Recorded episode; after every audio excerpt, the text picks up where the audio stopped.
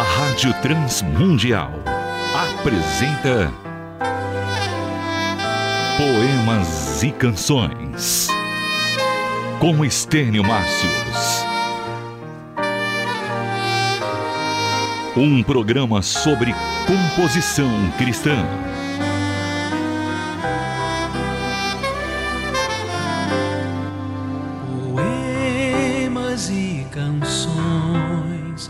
Há uma questão muito importante relacionada com a música na igreja, com a composição e até mesmo com a pregação, que é a contextualização. Basicamente, essa questão se apresenta da seguinte forma: toda comunicação cristã deve ser contextualizada para a geração atual. Portanto, nossas canções deveriam falar às gerações atuais, às gerações contemporâneas. E isso deve então nos levar a ter todo um trabalho em repaginar a questão da melodia, de ritmos e principalmente a questão da letra, para que a gente não use uma linguagem ultrapassada que não atinja a modernidade. No programa de hoje, então, vamos dar uma olhada em tudo isso. Poemas e Canções com Estênio Márcios. A música de adoração, os louvores, as músicas que a gente canta na igreja, de maneira geral, elas são direcionadas ao Senhor Deus. São canções que nós usamos para glorificar a Deus, para reconhecer as suas misericórdias, os seus atributos, para homenagear né, o ser perfeito que Ele é, para nos alegrarmos na Sua glória perfeita, santa. Então, no que diz respeito a esse tipo de, de música, nós não vemos uma necessidade muito grande de contextualização, de colocar essas letras numa linguagem totalmente moderna, contemporânea. Contanto que a linguagem dessas canções seja na nossa língua e seja numa linguagem média, né, que a maioria das pessoas da igreja compreenda, isso é suficiente. Agora, reconhecemos que há aquelas canções de cunho pedagógico, aquelas canções que vão ensinar a igreja sobre a pessoa de Deus, sobre os seus feitos, sobre os seus atributos, vão ensinar o Evangelho, a pessoa de Cristo, a sua obra, os seus feitos, enfim. Para esse tipo de canção, nós reconhecemos que ela precisa ter uma linguagem de maior alcance possível. Está certo, mas a grande questão aqui é a gente definir e decidir exatamente quais os sentidos dessa palavra contextualização, o que as pessoas entendem por ela e o que as pessoas desejam né, que ela signifique, afinal de contas. O significado simples da frase em português, contextualização, é muito fácil, é colocar em contexto. Ok, colocar no contexto. Agora, que contexto? Há duas grandes correntes para definir essa questão de em que contexto. E elas são as seguintes: a primeira é o contexto é o tipo de linguagem de gíria usada pelas pessoas no dia a dia, usada na, na, televisão, usada no cinema, usada nas artes de uma maneira geral e principalmente na cultura pop. A linguagem que se está usando atualmente na cultura pop é a linguagem que se deveria usar para contextualizar as músicas cristãs.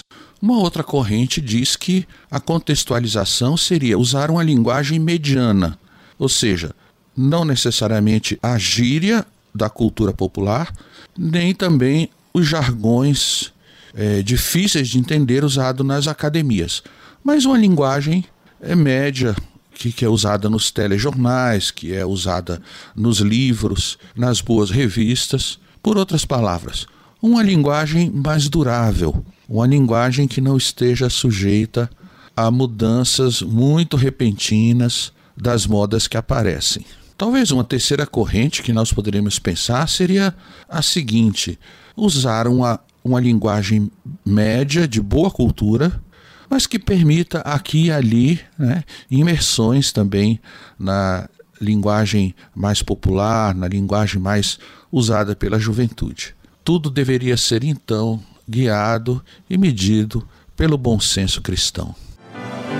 Poemas e Canções. Um programa sobre composição cristã.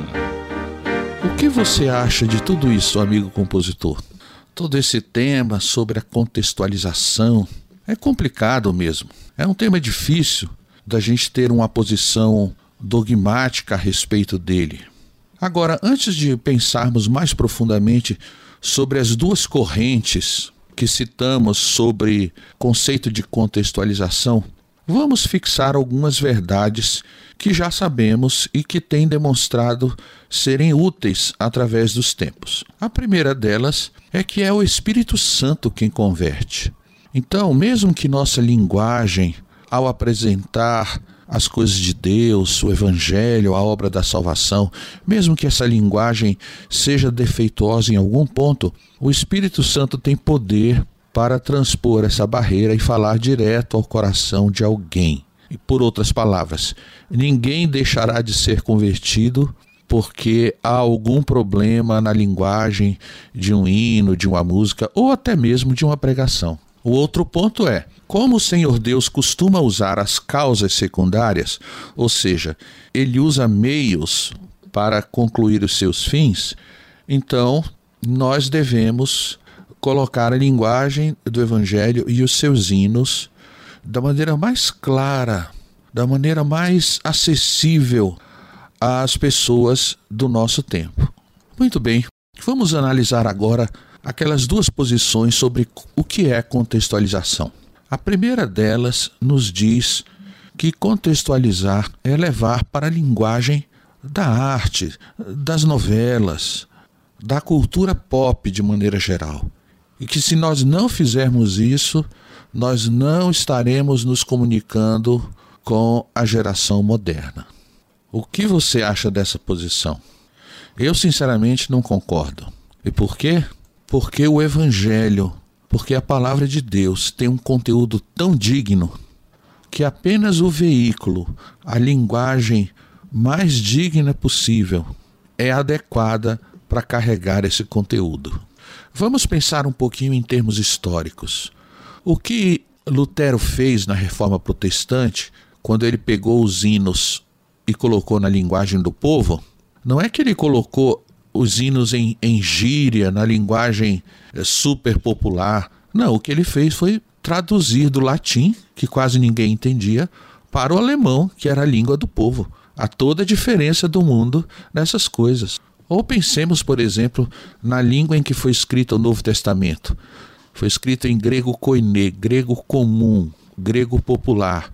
Sim, não era aquele grego clássico dos filósofos, mas o grego que as pessoas usavam no dia a dia. Também há toda a diferença do mundo entre essas duas coisas. Pense também no seguinte aspecto: o evangelho, ele puxa a gente para cima em todos os sentidos. Ele puxa a gente para melhorar a nossa vida, nossos relacionamentos sociais, a vida familiar, a nossa cultura, o nosso conhecimento, o Evangelho puxa a gente sempre para cima, para melhorar, para algo mais elevado. Então, por que, que a gente deveria, em relação às nossas músicas, baixar o nível das canções para uma linguagem super popular, uma linguagem da cultura popular? Isso não faz sentido nenhum, na verdade. A posição que defendemos, então, é a segunda. É a posição que diz o seguinte Contextualização é colocar numa linguagem que as pessoas entendam, uma linguagem correta, aceita pelo maior número de pessoas possíveis, é, uma linguagem com o mínimo de gírias, uma linguagem sem erros, no caso, sem erros de português, uma linguagem digna do Evangelho, que não envergonhe o conteúdo sagrado do Evangelho, que não traga nenhuma associação com coisas pecaminosas, coisas da cultura que são pecaminosas.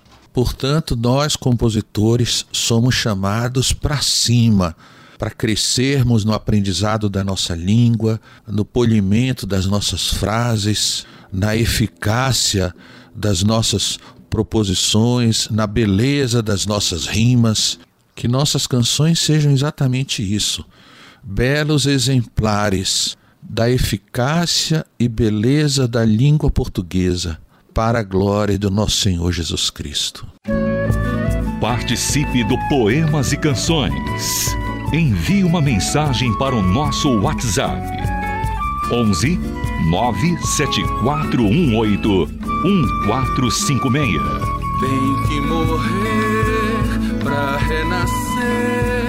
Muito bem, creio que podemos aprender um pouco mais hoje sobre toda essa questão de contextualização, de forma que não sejamos mais enganados né, ou, ou ludibriados por posições extremistas a respeito disso, mas que agora já estamos preparados para buscar uma posição mais equilibrada, mais elevada em relação a tudo o que diz respeito à contextualização. Está bem? Essa foi a nossa penúltima aula. Caminhemos então com tudo que temos aprendido e na semana que vem nós faremos então o encerramento. Até lá, fique na paz. Participe de aulas gratuitas sobre música nas quartas-feiras às 8 da noite no canal do YouTube Estênio Márcios Oficial. Caso você queira se aprofundar mais no conhecimento, envie uma mensagem para o Instagram, Estênio Márcios, e solicite o curso A Arte da Composição Cristã.